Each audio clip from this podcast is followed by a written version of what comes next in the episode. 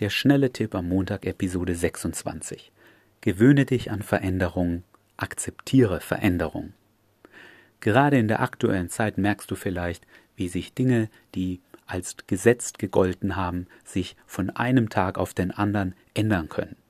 Und dann gibt es immer ein paar Leute, die rumjammern und sagen, das geht nicht mehr, Frauen auf der Straße ansprechen, Frauen in den Supermarkt ansprechen und so weiter, das funktioniert nicht. Das ist alles Quatsch, das sind die Ängste in den Köpfen dieser Menschen. Jede Veränderung ist eine Chance für dich, dich von der Masse abzusetzen und noch viel mehr Erfolg zu haben wie bisher, wenn du bereit bist, erneut deine Komfortzone zu verlassen und etwas Neues auszuprobieren. Deshalb geh raus und hab Spaß an der Veränderung.